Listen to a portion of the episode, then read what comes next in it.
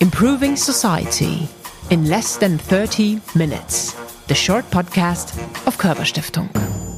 We all know that good things take time. However, most of the time we don't know if it's going to be worthwhile. Surprisingly, the tiniest things often have the power to change the world. Anthony Hyman, a cell biologist working in Dresden, has shown that focusing on one particular subject can lead to new groundbreaking discoveries. He's the winner of the Körber European Science Prize in 2022. In this episode, he will surely change the way you look at biological cells. Improving Society with Anthony Hyman. Moin. Good morning. so moin is the the Hamburg version of hello every day um, yeah, yeah, times, moin, really. Exactly, yeah. also used in Dresden. Have you said that? You know, moin. No. I hear that it? quite often here. Well, we're going to talk a lot about the East and about Dresden as well. But first of all, congratulations to winning the Körber Prize 2022.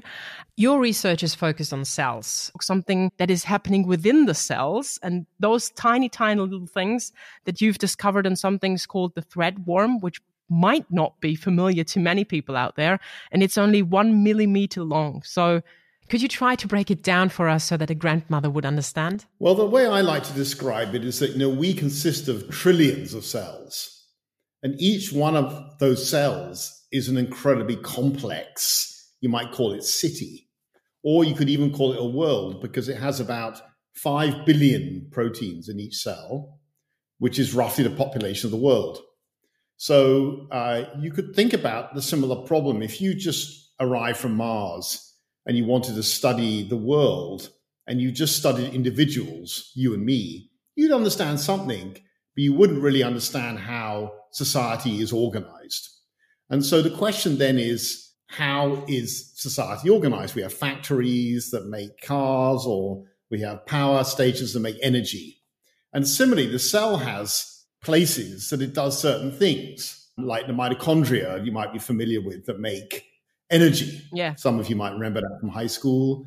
And what we discovered was there's a form of organization which is more like a flash mob, where like a million proteins come together quickly, mm-hmm. do something, and then go away again. It's like you wanted to build a car, and instead of building a factory, you had a flash mob, the radio was on, you know, a million people came together, they built it, and then they disappeared. And the discovery that was interesting from the science side is that these factories that were formed had all the behavior of liquid droplets. Right. And from the science point of view, that opened up a whole new set of ways of thinking about how they're organizing it and how you could maybe interfere with that if you wanted to cure some diseases. Speaking of liquids, when it's cold, water turns into ice, a process that follows laws of the physics. And you work with quite a similar thing. Can you explain to us what it is? We use the concept of phase separation, mm-hmm. which you're very familiar with. If you make a vinaigrette, you add oil and vinegar and you mix them and you go to the door to let the guests in. You come back, it's separated yes. into oil and vinegar. And that's a process known as phase separation or Phasentrennen yes. in German. and the most common time you see that is in clouds. Clouds condense right. the water droplets that form these clouds or ice and uh, water as you say. So this is a process that you see throughout the physical world. Like a, a fat separation container you know when you cook you sometimes get yeah. it that you can you, you can separate the fat from the juice of the sauce yeah that's another phase separation. The fat is on top of your stew and you yeah. scoop it off with a slotted spoon that's a similar kind of thing. And of course, you can make it mix by putting a detergent in, by washing up liquid or mixes again, because then you solubilize the fat molecules in water. And we discovered this type of Phasentrennen phase separation inside cells. And these condensates, how are they important for the cells in general? As I mentioned before, you know, cells don't do things with individual proteins. It, would be a yeah. little bit like not using sociology to study the world, just yeah. individuals. Some people would like that, of course. Some people believe in the individual, but we know that society works through interactions. And so if we're going to understand how the cell does something, we have to understand how it's constructed. Like if you wanted to understand how a village made bread, you'd have to go to the bakery and find out how it all worked. Let's say bread started coming out bad. you couldn't fix that unless you understood how the bakery worked. Mm-hmm. You know, it's an oven, and and so it's the same for us, right? We need to understand how these things work if we're going to understand how to fix them. And even more, it's like you might talk to the baker about it, but then there's a lot more to it. Like, what ingredients are you using? Where do these ingredients come from? And I bet it's probably about as complex as it is with cells. You've just hinted at the fact that it might have an impact on curing degenerative diseases. So we're talking about Alzheimer's yeah. or ALS. Can you tell us a bit more about that? Because that would be fantastic, wouldn't it? Yes, we haven't worked on Alzheimer's, but we worked on ALS. Mm-hmm. And what we discovered, you know, with others in the field was that these liquid-like compartments, so often they form a liquid compartment inside the cell yeah. by phase separation. Now, what liquid means is that the molecules are moving around all the time, right? If you you know that if you take a bucket of water and you put some dye in there of some sort, it'll all diffuse until it's all blue. Mm-hmm. What we discovered is sometimes these liquid-like compartments harden, we called it. The molecules stopped moving around so fast, it got slower and slower and slower. Right. And then out of those hardened compartments, these aggregates started to grow.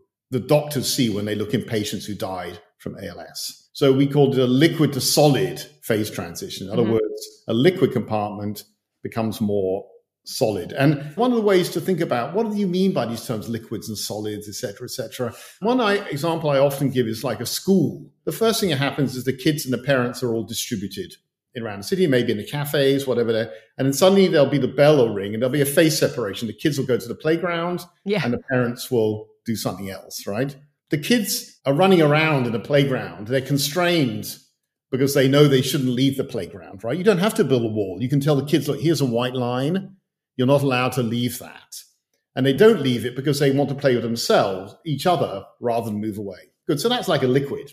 Then what happens is the bell goes and they all have to sit down and study. And then they are in the same place. And that's like a solid, right? So that's the difference between a liquid and a solid is that um, in a solid case, they're all sitting down in their places, and the liquid, they're all moving around. What you can imagine then is they all sit around and then maybe they sat down on glue and they couldn't leave. And then they're stuck.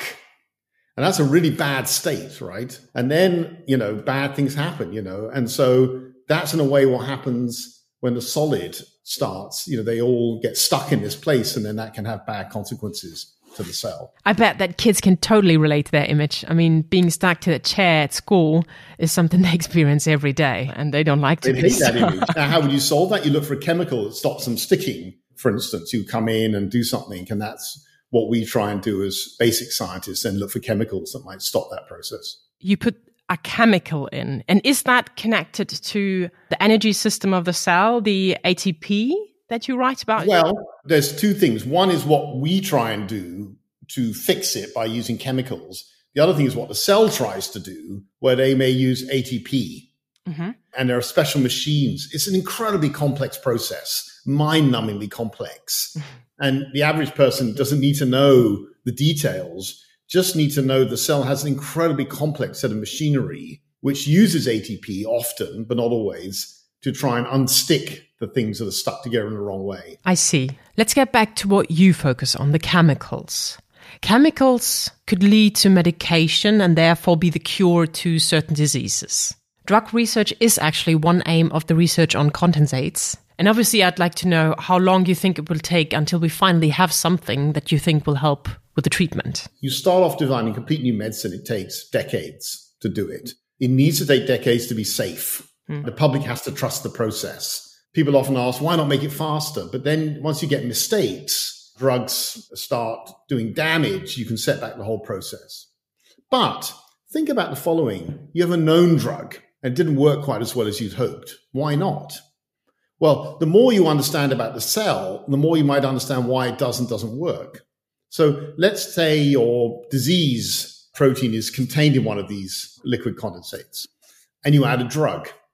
You swallow it, it goes into the bloodstream, it goes into the tissue, it has to get into the cell. But it also has to get to the right condensate. It's like like in a village, right? You send a letter, it first has to get to the right village, then it has to get to the right factory, then it has to get to the right person. Mm-hmm. So it's useless if the letter gets to the village, it doesn't get to the right factory, it'll never get there. Or even gets to the factory and goes to Mrs. Smith instead of Mr. Jones. And that's exactly what the discovery's already helped, is thinking about can I make my chemicals that are known work a little bit better? Because curing disease is not you know, something happens to today, tomorrow. It's disease cures happen in hmm. steps, little steps each time. I like to use the example, which we don't work on, of HIV and AIDS. You know, when it first we started making chemicals, you know, you had a little bit longer life and now they had different ones. And now you know that you can hold people, you know, people aren't cured, but they, they survive for basically a long, long time. And so anything we know about the cell helps us take these steps forwards towards the cure. And would you take it even further? Like we've just talked about Alzheimer's, ALS, and yeah. a drug, obviously. Would you take it to a higher level?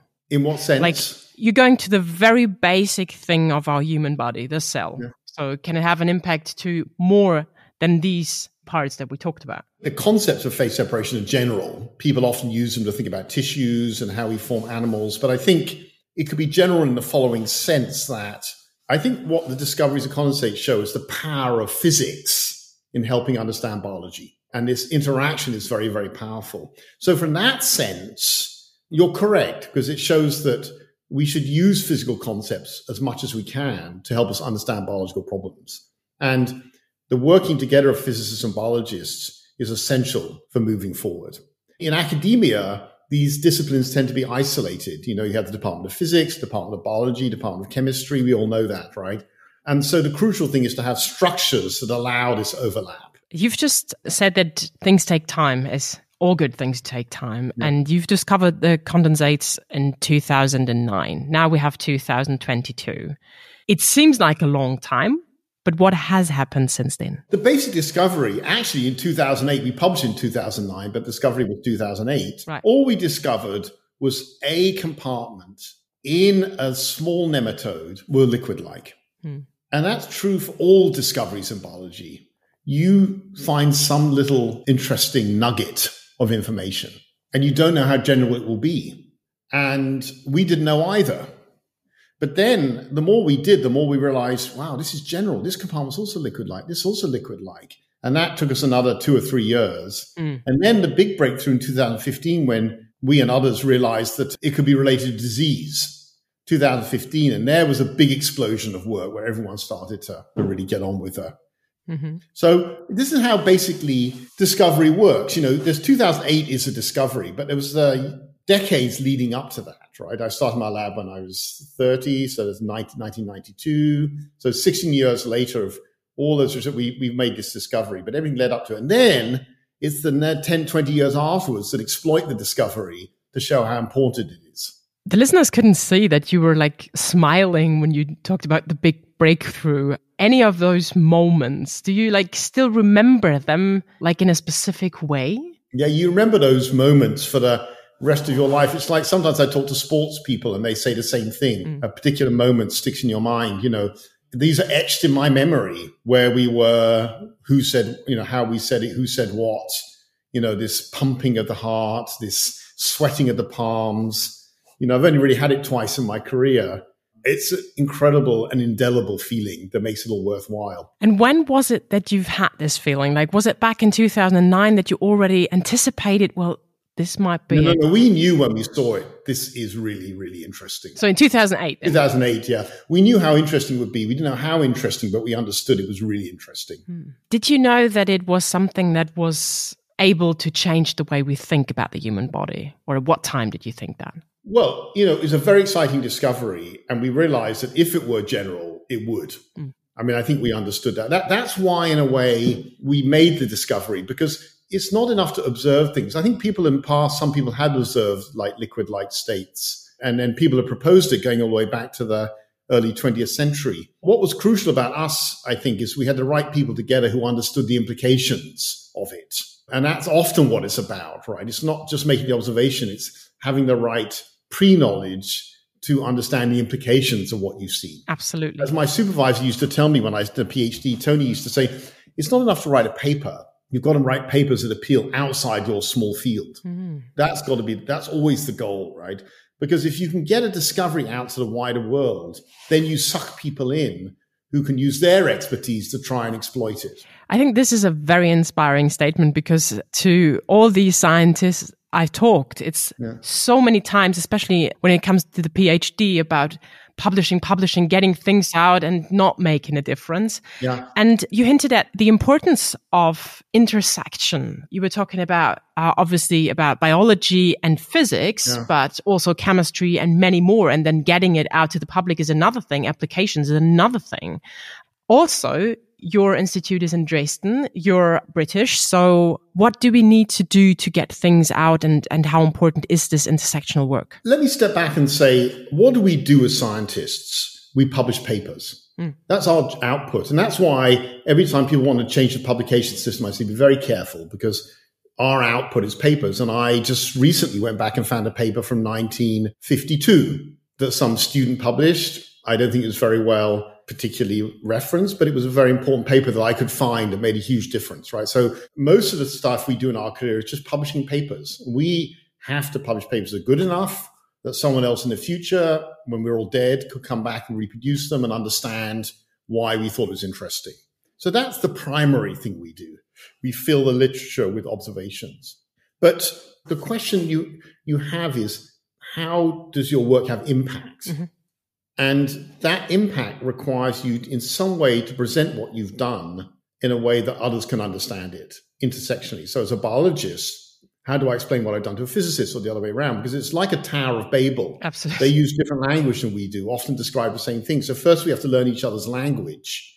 And that is the reason for the success in Dresden. I think these discoveries came out of Dresden because it was built to have interaction in physicists and biologists in 1998. Mm-hmm. It's been practicing. So this discovery is the flagship discovery in the sense it's been awarded prizes, but there's an enormous amount of physics and biology that's happened. So you need to set up structures that allow that to happen. And that was a wonderful thing about the wall coming down. The East, you know, you could set up new ways of doing things mm-hmm. that allowed you to explore new structures. And that's what we did in Dresden. It's called the Dresden model of the way that we organize our science in the Max Plancks and it's been successful. Let's get back to the bakery. Most people will know that you need flour to make most breads. The way you bake is unique to every baker. You mentioned machines like an oven that will have an impact as well. Yeah. Equally, you said that scientists with different backgrounds speak different languages. And then presenting your findings to the public will require a whole new set of skills. Yeah. So, what are the challenges and advantages in working with an interdisciplinary team? Well, I mean, one way to think about it, if you want to come to your bakery, is let's say a chemist comes into a bakery. Yeah. And wants to help, you know, be baked better, or wants to get some ideas from the bakery about how to do new chemistry. the beginning, they have to understand what is this terminology they're using. You know, what does kneading mean? What does this mean? What does that mean? And what is this? What is this vocabulary? And then they have to look at these ingredients and they have to then study the ingredients and what are they? And there's flour. What is flour? It's flour. But for the chemist, flour means what, what type of flour? You know, what kind of chemicals are in there? So that would be the beginning before you could even have a conversation. So you need to have systems in which the, there's enough time for everyone to learn their own language. And then if I could tell you what will come out of it, I would be doing it because, you know, that's the whole thing about science is that the way this good science works is the following you put people together and you give them the right conditions, you stir the pot to get some energy into the system, and then people talk to each other, and you hope that some creative idea comes out of it that you couldn't predict before. Coming to a more personal view on your work. You know, you've just talked about sweaty hands and raising heart rate and all of that. Yeah, yeah. How has your discovery changed your personal life? I went was very lucky to go to the laboratory of molecular biology for my PhD, where they won 18 Nobel Prizes. So right from the beginning, I was told you have to find something which is going to change the way people think. That's your goal. You may never do it, but that's be your goal. Mm-hmm. And so that means for the first 20 plus years of my career, I was searching around for something, which was my goal. I did lots of science. And then suddenly you find something, you think, yes, that is it. And then your whole personal life becomes focused in on this understanding. And that gives one a great deal of focus in life and happiness because you know what you have to do. You know what you want to discover, what you want to work on. And then all your life is focused in on this mission. I like to describe that to be a, a scientist, you have to be curious. Mm. So it's no point being a scientist if you're not curious about the way the world works. But you also have to have what I like to call commitment to the mission 20, 30 years where you do nothing else. But to do that, you need to know where you're going. If you're trying to climb Everest, you don't know how you're going to get there, but you know you want to do it. You have some mission. And then I knew what my mission was to understand this problem and communicate to physicists what we learned in biology and understand what physicists did, communicate it back again. And so that gave me this wonderful sense of, of freedom, intellectual freedom I was trying to do. And I also say a sense of contentment because as I said, as biologists, in the end, as scientists, what we're trying to do is come up with an idea that sort of changes the way people think about things. And I knew I'd done that. To what extent will be come out in the future? But you know, I changed the conversation and that's just a feeling of contentment. Mm. I'm 60 now and I can go into retirement, think, yeah, I achieved what I set out to achieve. I was going to say, is there something addictive? So, you know, thinking about retirement, is that even possible? Retirement requires you to feel content with what you've done. Mm. You know, I am addicted to scientific discovery, but the older I get, the more I realize that, you know, a lot of it we should leave to young people because they have more energy and ideas and they should, we shouldn't take the money away from young people. So I think your role changes. You know, at the beginning, you're like, you're in the trenches, you're working, you're thinking, you're talking about the details of the experiment. It's like at the beginning, you're in a factory making sure why this bolt is attached and not properly attached. And then you got management and you start to think about strategy and help the young people understand how you design cars, as an example. Mm. And that's true in science. So you need to take a step back and say, okay, what I need to do now is help younger people learn about how to be a scientist. How to make discoveries without telling what discoveries to make. Mm-hmm. As long as you can achieve that, it's easy to sort of step back. And I think that's the great thing about my personal life that I felt I achieved that. I have done. So mm-hmm. that gives me a, a nice feeling that I can fade off into the background, content. Well, and you've obviously ticked some boxes that yeah. many scientists would love to achieve. Mm. One I would like to highlight is in 1999, you were one of the founders of the Max Planck Institute für molekulare Zellbiologie und Genetik in Dresden. So if I may put questions about your professional part aside, why Dresden? Well, we have a word in English called peripatetic, which is about not being able to stay where you are. You know, I grew up with a family where my mother came from a sort of Scottish aristocratic background, my father from a immigrant Jewish background. And so when you come from a background like that, you don't fully fit in. Hmm. Then I started moving around the world. You know, I went to San Francisco, had a great time there, went to Heidelberg, was having a great time there. And then I was only 36. The wall had come down. They were trying to build a new institute in Dresden. And then my boss at the time, Kai Simons, came to me and said, do you want to come to Dresden? And I thought, why not? You know, sounded cool, good adventure. I didn't think I'd settle here, but I thought it'd be a great adventure.